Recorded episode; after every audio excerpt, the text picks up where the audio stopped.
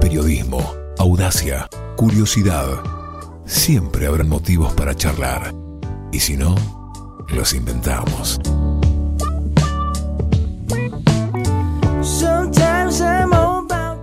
La historia comenzó a 200 kilómetros de la ciudad autónoma de Buenos Aires. La vida de un joven que sabe de esfuerzos. Primero el estudio, después el hobby, más tarde la alta competencia. La historia del atleta chacabuquense que ha recorrido la Argentina y el mundo llevando la bandera de su pago chico. Hoy charlamos con Lucas Báez, conocido como el Gaucho Runner. Hola Lucas, ¿cómo andas? ¿Todo bien? Todo tranquilo, buenas tardes. Eh, bueno, eh, muchísimas gracias por el espacio y saludar a toda la gente que nos está escuchando, así que espero que sirva la nota e inspire. Este espacio está auspiciado por Yaco, cerveza artesanal. Pañalera Pequeño Mundo. N&N Motos. Verdulería La Amistad. Peluquería de Jessica Tesei. Expreso Stefano. Electricidad Ushuaia. Comisiones Juani. Almacén de carnes. Panadería Las 2L. Boutique de muñecas. Vivero Ayumi. Vox Populi, la entrevista.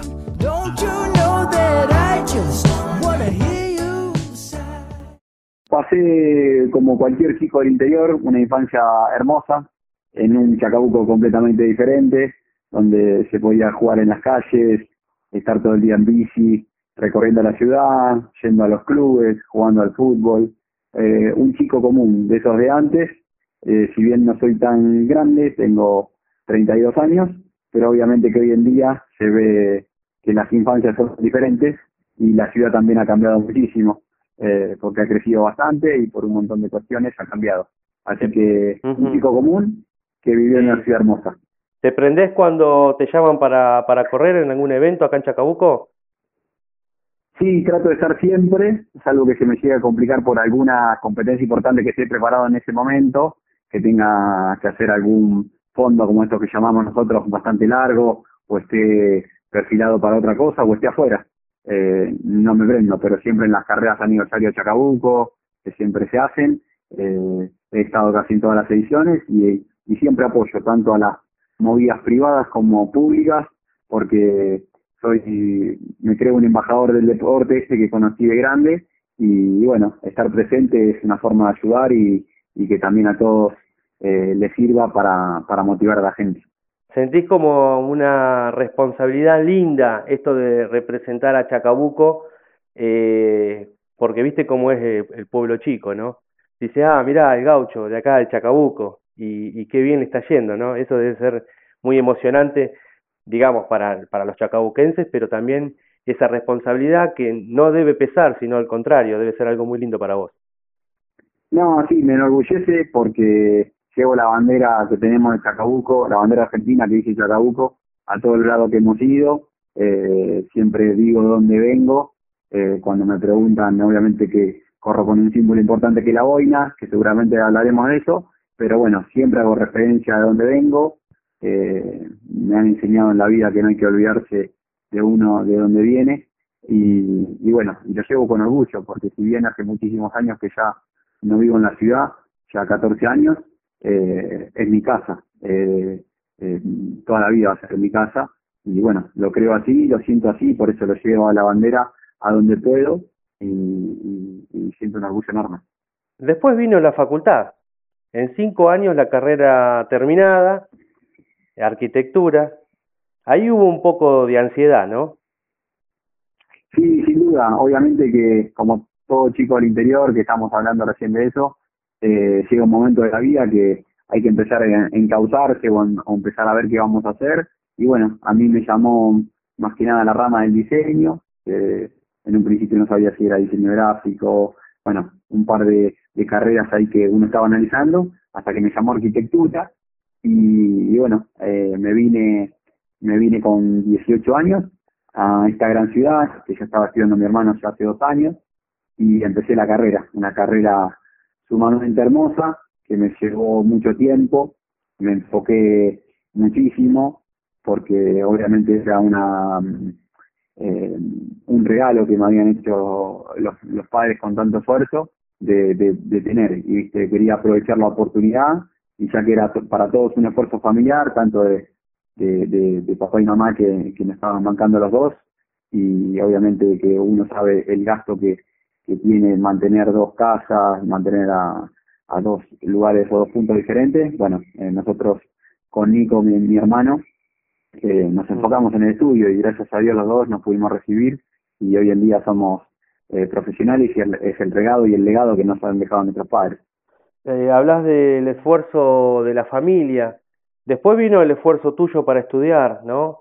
Y cuando hablaba de esa ansiedad, también algunos este, mm, problemas para de alimentación, ¿no? Este, en esa ansiedad subiste de peso. ¿Cómo fue también después esa, esa bajada de peso, esa recuperación, ese esfuerzo que te llevó, bueno, sin querer, a estar donde estás hoy? Sí, sin duda era un, una, un, un chico toda la vida muy activo, siempre haciendo deporte, como decíamos, de acá para San bici, jugando al fútbol, yendo al club, jugando a todos los deportes que se podían. Eh, esa, esa infancia y esa adolescencia que viví, cuando llegué a la gran ciudad, dejé completamente todo. Eso llevó que en un proceso de 5 o 6 años, a un, chico que había llegado, que estaba jugando en la, en, en la primera y en la reserva de Argentino de Chacabuco, con 75 kilos que tuve toda la vida, eh, al terminar la carrera casi tenga 100 kilos, ¿viste? Entonces, en, en pocos años, muchos kilos, y bueno, eh, la imagen no me gustaba, mi situación no, no, no me gustaba como estaba, que era una persona muy joven, recibido con 23 años, ahora tenía todo el tiempo del mundo para empezar a trabajar y, y a, a hacer lo mío, pero eh, estaba acostumbrado toda la vida a hacer deporte. Entonces fue la decisión de, de empezar a hacer algo que se podía llegar a hacer como para cambiar esa situación y, y volver a estar un poquito más saludable, que esa era la Y ahí idea. empezaste a correr y descubriste, corriendo, descubriste el atletismo, eh, porque se transformó primero como un deporte amateur, este, recreativo, y poco a poco te diste cuenta que podías ir, un poco más allá, ¿no? Sí, sin duda, fue un proceso de varios años, como siempre digo, eh, todos esos grandes cambios que, que han sucedido y los niveles que hoy estoy corriendo eh, son procesos, ¿no? Eh, con esos 25 kilos, eh, que hoy llevo bajado un, poco más, pero esos 25 kilos me llevaron dos años y medio, eh, con un proceso muy lento, no tratando de quemar etapas, acompañado con profesionales de la salud, como un, nutricionista que me, que me ayudó a bajar. Eh, siempre digo que no es de un día para el otro. Hoy veo obviamente la realidad de hoy en día que mm, ha cambiado bastante de lo que era o, o cómo inicié la actividad y lo tomo de otra forma y eh, fue un proceso. Entonces, en todo ese proceso, eh, obviamente que hubo mucha dedicación y mucho trabajo de fondo eh, y no fue de un día para el otro, sino que hay que aceptarlo, hay que tomarlo así y, y bueno, eh, hay que tener paciencia a veces. ¿Se te acercó alguien, te dijo, este, mm, vamos a, a correr, eh, enganchate en esta, en esta de 4000, de 4000 metros, de, de 4K, arrancaste con algo, con, digamos, distancias chicas? Eh, sí, arranqué primero solo, a correr solo en una plaza cerca de casa. Eh, como te digo, estaba muy pesado y, y la idea era arrancar, me frustraba, me animaba, entré en todo ese proceso y después lo que sucedió es que arranqué un grupo de entrenamiento, que hoy es como mi segunda familia, que se llama Correr Ayuda, Eh, y estoy ahí hace ya ocho años.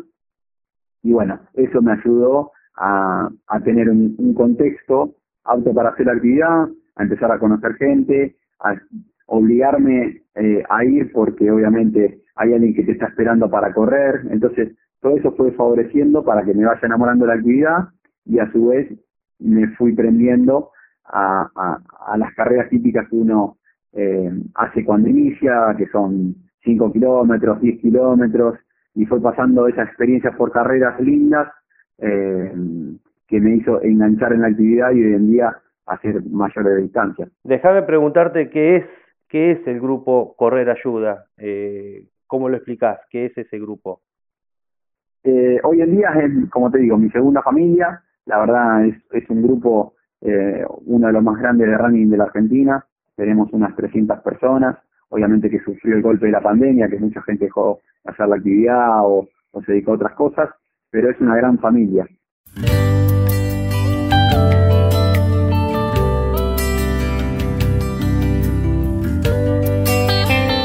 Contanos del equipamiento, es decir, no sé, zapatillas especiales, ya cuando vas avanzando en la competencia eh, y te transformás en un deportista de élite. Eh, tenés que tener, no sé, un cronómetro, un, esos relojes especiales. El tema de las zapatillas, te lo digo porque debe ser algo muy importante también, ¿no? Va cambiando a medida que vas este, subiendo en la, en la competencia. Sí, sin duda, sin duda que uno se va perfeccionando. Yo arranqué con el- un pantalón de fútbol y las únicas zapatillas que tenía eh, en casa. Y obviamente cuando uno va entrando a, al deporte, te das cuenta que hay zapatillas para todo. Hay zapatillas para lo que se denominan pasadas cortas, que pueden ser de 200, 300, 400 metros, para pasadas largas, que pueden llegar a ser 1000, 2000, 3000 metros, 4000. Después hay zapatillas para competencia, o sea, hay un abanico muy grande que eso lo vas aprendiendo. Como todo eh, deporte tiene su, su parte técnica, entonces obviamente la tecnología en este deporte está muy volcada, hay mucha gente que corre en el, en el mundo y, y todo se va tanto desde la nutrición como la tecnología en relojes. Yo tengo un reloj que tiene GPS que sirve para hacer 20 deportes, si querés, desde esquí hasta montaña, hasta trekking, correr, eh, hasta, hacer piscina. Y, y bueno, eso lo, lo vas mejorando con el, con el avance, con las capacidades económicas también, que son cosas caras, las zapatillas hoy están caras. Eh, yo estoy corriendo con unas zapatillas que más o menos en el mercado están 45 mil pesos. Y, eh, es muy caro eh, eso, y tenés zapatillas de 8 mil, 5 mil, es muchísimo el abanico y por eso varía tanto en, en, en las capacidades a veces de, económicas o de poder llegar. A veces ayudan las, las empresas y eso. Iba a veces, claro. sí, Sí, sí, el apoyo viene muchas veces de las empresas o también este algún estamento público. En el caso tuyo, ¿cómo fue los, los inicios? No, no, es, mm, eh, como te digo, la profesión ha marcado el, el eje de la carrera, trabajo como para bancar el hobby, como cualquier hobby es caro, eh, obviamente que en muchas a veces de, de las competencias de los años me ha ayudado gente tanto en la parte privada como en pública, como para viajar, para estar, pero no tengo sponsor ni me guío, sino que, la gente colabora a veces y se prende porque quiere acompañar, o, o las empresas arriman para un cierto objetivo y bueno, y después desaparecen. Lamentablemente eh, no me considero un atleta, sino que los atletas argentinos en ese caso la tienen que remar día a día y para llegar a competencias tienen que hacer rifas, vivir de, de una forma que es lamenta, lamentable y bueno, eh, hace que también el deporte nacional esté así. Eh. Cuando uno se lo toma de otra forma, y como te digo, yo necesito trabajar de arquitecto para bancar los viajes, para bancar eh, las, las zapatillas, la ropa, eh, ya me lo tomo de otra manera eh, en ese sentido y, y bueno, las presiones son otras también. Te pregunto, ¿los tiempos de elite van desde dos, de dos horas a dos horas veinte más o menos para los 42 kilómetros?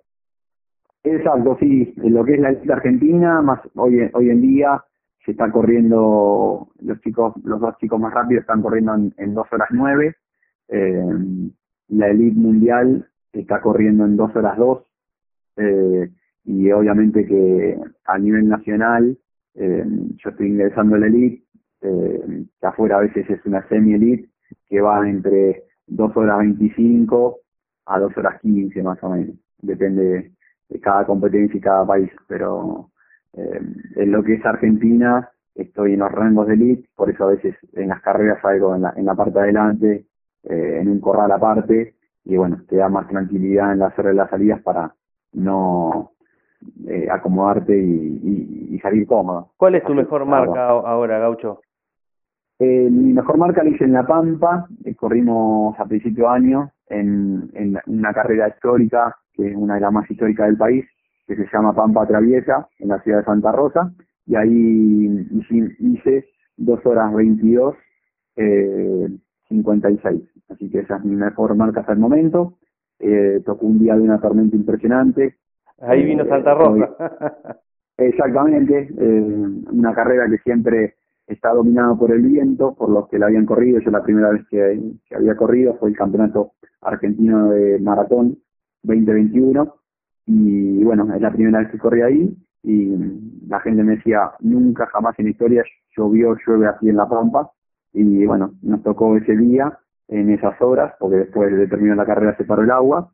Y bueno, corrimos en una situación de bastante viento, bastante lluvia, todo inundado Santa Rosa, así que se complicó, íbamos para una marca mucho más abajo, eh, pero bueno, no salió, saldrá la próxima vez, es, es así y todos los domingos hay revancha.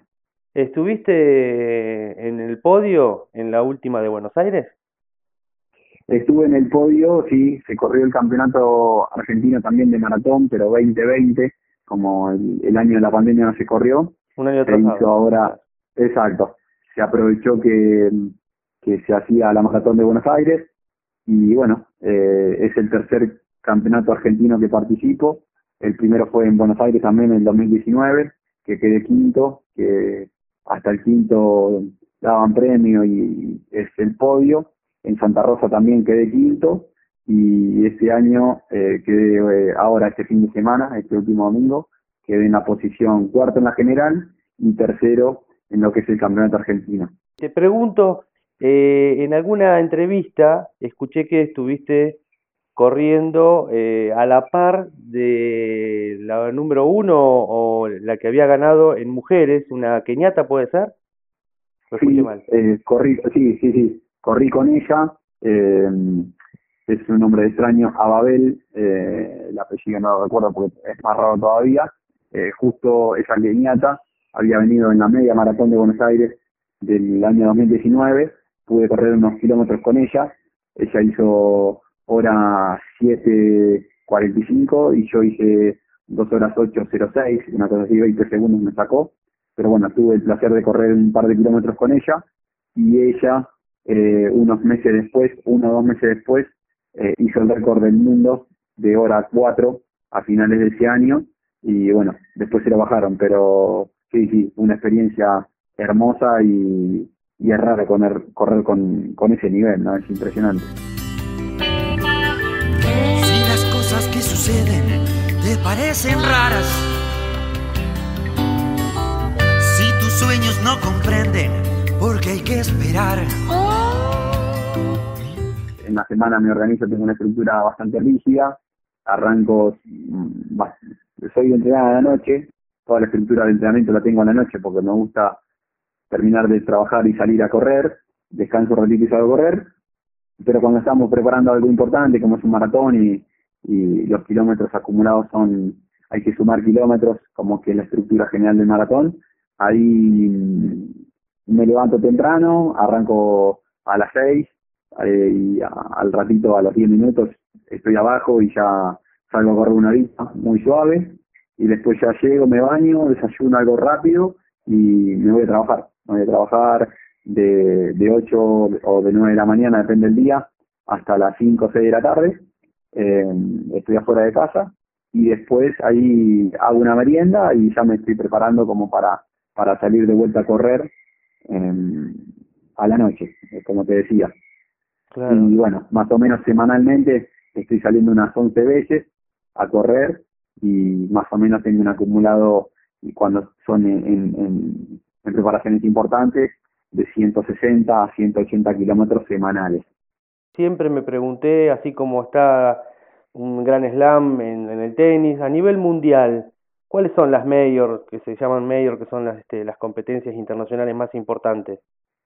Sí, hoy, hoy en día eh, es el circuito que estamos tratando de seguir y terminar, es que se llaman las Six Major, que son la- las seis maratones más importantes, de las cuales tenemos cuatro ya corridas, que son Berlín, Chicago, Nueva York, eh, Boston, eh, Londres y Japón. A mí me quedaría Londres y correr en Tokio, eh, que bueno, fue el año de la pandemia que viajamos a Tokio, se suspendió la carrera 15 días antes y no pudimos correr y hubiésemos quedado a pasito de terminarla. Me dijiste, Eh, perdóname, me dijiste en Estados Unidos, me dijiste eh, Chicago, Hay tres. Boston, son tres, ¿no? No. Sí, Chicago, Nueva York y Boston. Y Boston, y esas este, las hacen, digamos, este, eh, con- continuadas, digo, por el tema de los viajes, ¿no? Sí, eh, Boston se desarrolla en abril. eh, cada una tiene su característica especial. Eh, Boston es la más antigua del mundo, ya lleva eh, 125 ediciones. Se corrió este lunes justamente.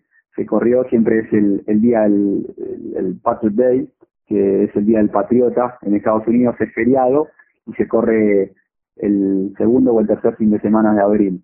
Ajá. Eh, esa es la, la que está en la primera parte del semestre. Después lo que es Chicago y Nueva York se corren en la segunda parte del semestre, que todas estas carreras importantes se corren en, en, en- en lugares o en climas fríos, que es donde mejor se adapta el cuerpo para correr y son más óptimos eh, los resultados. Eh, y bueno, eh, también eh, Chicago tiene una particularidad que es una carrera muy rápida y por eso está en el calendario. Nueva York es como la vedette de estas seis por ser Nueva York, por todo lo que implica la ciudad, por, por un montón de cosas, es la más numerosa a nivel de corredores, casi corren 70.000 personas ese día y, y, a- y afuera en la ciudad están mirando la, la carrera dos millones de personas, eh, Ujú. es así el número y lo he vivido, es impresionante y después bueno, Berlín lo mismo, es una de las europeas, es la más rápida de todas, donde están siempre los récords mundiales y está el actual récord mundial. Londres también tiene su parte exótica y Tokio es como también la más la más rara y la más lejos, así que cada una tiene lo suyo y por eso se buscan y está hecho también ese calendario medio marketinero y medias cosas que, que te prestan al juego de, de ser las la, las seis más buscadas. Eh, Lucas, te voy cambiando de tema, ¿no? Eh.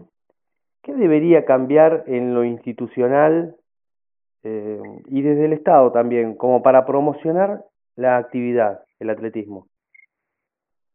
Y muchas cosas, porque mm, refundarnos seguramente como en muchas de las instituciones de a, a nivel Estado. Eh, lo que tiene la actividad del atletismo en sí eh, es que la, es la madre de todos los deportes, porque eh, arranca de todo, desde salto, desde, eh, no sé, em, eh, correr. Entonces a eso se, se explota en un montón de, de lugares. que Si uno sabría correr, jugaría mejor al fútbol, te quiero decir, o sea, siempre el atletismo es como la madre de todo eso y bueno, es algo que está completamente perdido, poco desarrollado, poco explotado, las inversiones son muy bajas, entonces siempre los atletas sufren por no tener buenas infraestructuras.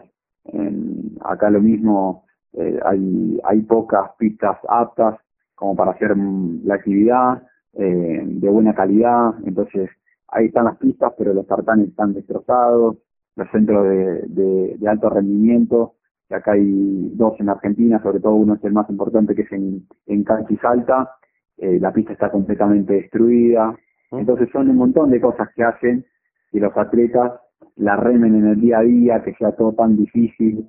Y bueno, obviamente que eh, como te decía al principio, viven termi- terminan viviendo de rifas y de un montón de cosas. Y aquellos que tienen potencial, generalmente como todo, que son los menos, se van se van afuera, aun- aunque sea a explotar esos buenos años de carrera de carrera que tienen como para explotar y, y generar algo de- de- con un club o, o mismo fogonearse con el nivel alto mundial como para para mejorar. Acá en Eh, Sudamérica, es ¿cómo complicado. estamos? Por ejemplo, yo he visto en, en la tele, se ve el, el ciclismo colombiano, ecuatoriano, está muy por encima del nuestro. Eh, no sé cómo es en el tema del atletismo. Eh, no, lo mismo, sí, depende la, depende la disciplina y depende un montón de cosas. Eh, Ujú. eh, Eulalio Muñoz, que fue uno de los dos representantes olímpicos que tuvieron, Joaquín Arves fue el otro, en lo que es varones, eh, él salió creo que sexto o séptimo a nivel latinoamericano, pero bueno, eh, los Juegos Olímpicos son carreras a llegar, eh, no son carreras de marca, Hablando de marcas, vos tenés tu marca, ¿no? Y es esa boina que te acompaña desde hace mucho tiempo y además que te identifica, ¿no?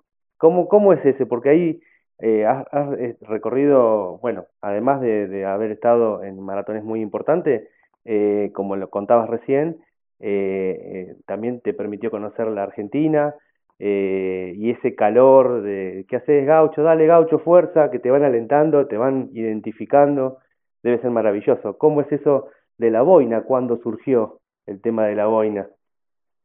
Eh, sí, surgió en, el 2014 en una carrera que había hecho en, en, de montaña. Al principio me dedicaba mucho a correr montaña y iniciaba entre calle y montaña. Y en el 2014 hay una carrera que se llama el K42 eh, y bueno, eh, se me ocurrió así de un día para el otro, del sábado al domingo, hasta siempre la uso, qué sé yo, y dije, che, ¿por qué no corro con boina? Y me puse una fila de largada ahí y Maggie, me, o sea, íbamos a la carrera, Maggie me preguntó, ¿vas a correr con boina?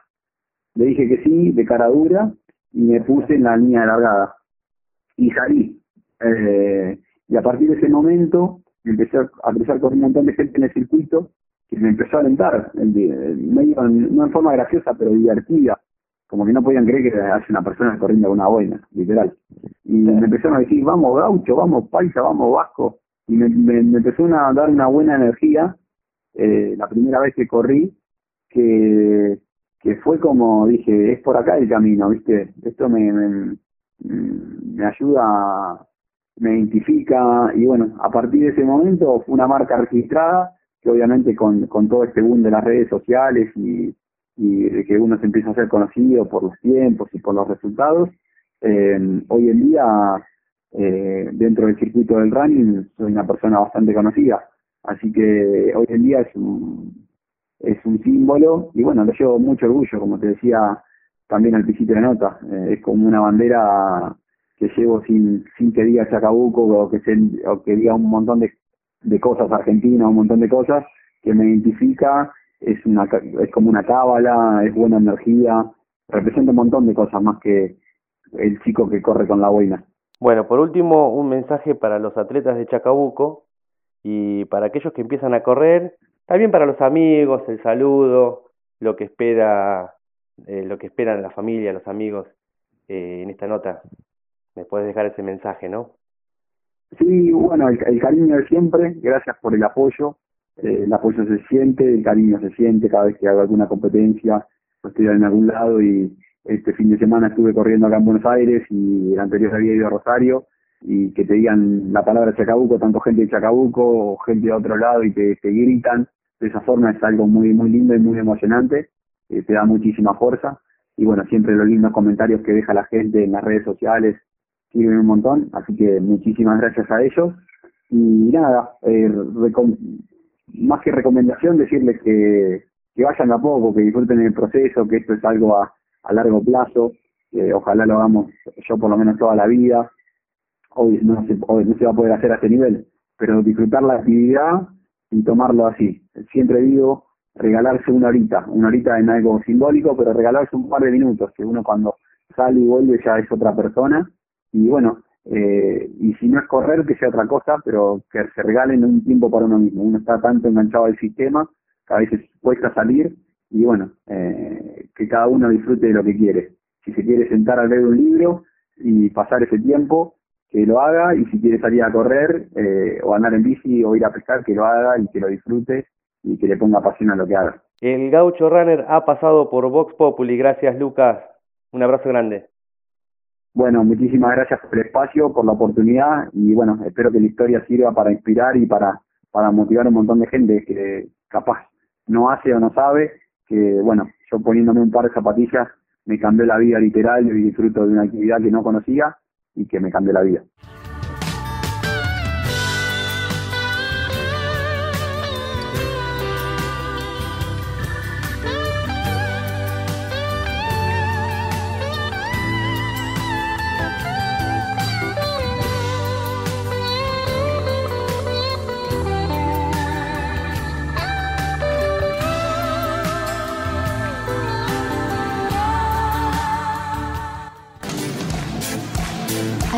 Carnes. Carne seleccionada de ternera, corderos, lechones, chivitos, achuras frescas, chorizos puros de elaboración propia, pollos, cimas, matambres rellenos. Almacén de carnes, a la parrilla, al horno o a la plancheta, siempre sale bien. Encontranos en la esquina de Mitre e Italia. Aceptamos todas las tarjetas, crédito, débito, alimentar. Vivero Ayumi, jardinería, florería, decoración. Nos encontrás en Ruta 7, kilómetro 214 y medio, de martes a domingo de 9 a 19 horas o al celular 11 6000 8906. Vivero Ayumi. Expreso Stefano. Viajamos a Buenos Aires martes y jueves con depósito propio en Capital Federal. 2364 604855. Con Expreso Estefano, tu pedido siempre llega bien. Experiencia, seguridad y confianza. Consulte otros destinos. N&N Motos de Nicolás Gorosito y Nicolás Ortega. Venta de repuestos, accesorios, lubricantes y mucho más. Contamos con taller para la mecánica general de tu moto.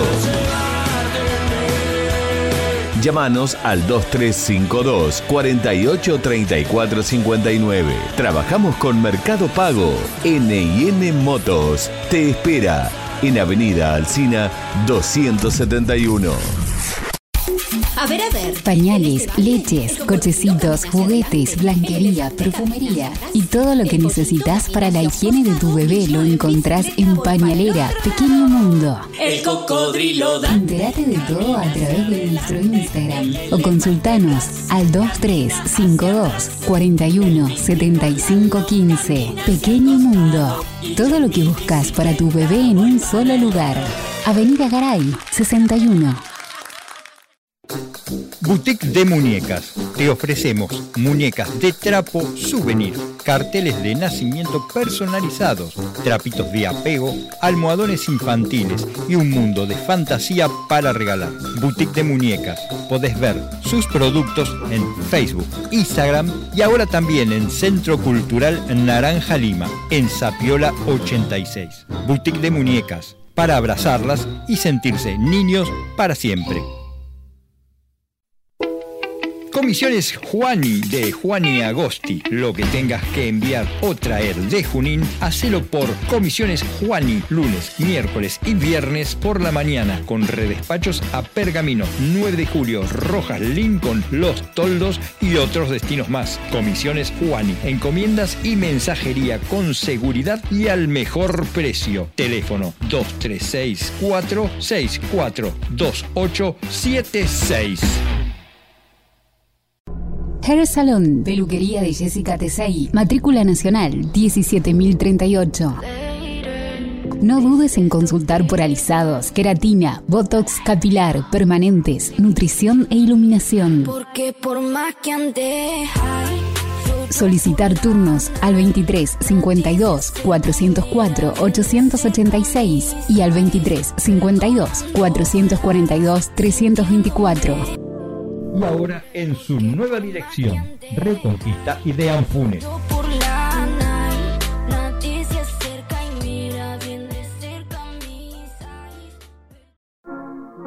Verdulería y frutería La Amistad. Productos frescos, orgánicos y regionales. Te esperamos en San Lorenzo 334 o te lo llevamos a domicilio. Los domingos estamos hasta el mediodía. Aceptamos todas las tarjetas. Llámanos al 2352 528343. Verdulería y frutería La Amistad. Buenos precios y calidad. Panadería Las 2L de José Gutiérrez. Especialidad en pastelería, pan mendocino y otras delicias más. Te esperamos de 6.30 a 12.30 y de 16 a 20 horas en nuestro tradicional local de Avenida Garay 281. Panadería Las 2L, un clásico familiar. En Chacabuco hay una esquina que siempre da respuestas. Electricidad Ushuaia, venta de materiales eléctricos, iluminación, ventilación, calefacción, telefonía y el ya conocido servicio técnico. Además tenemos bombas sumergibles, automatización, herramientas y mucho más. Llámenos al 471272. Electricidad Ushuaia, con la garantía de siempre. Yaco, cerveza artesanal, venta directa en Instagram, yaco.ss y al teléfono 2352 505639.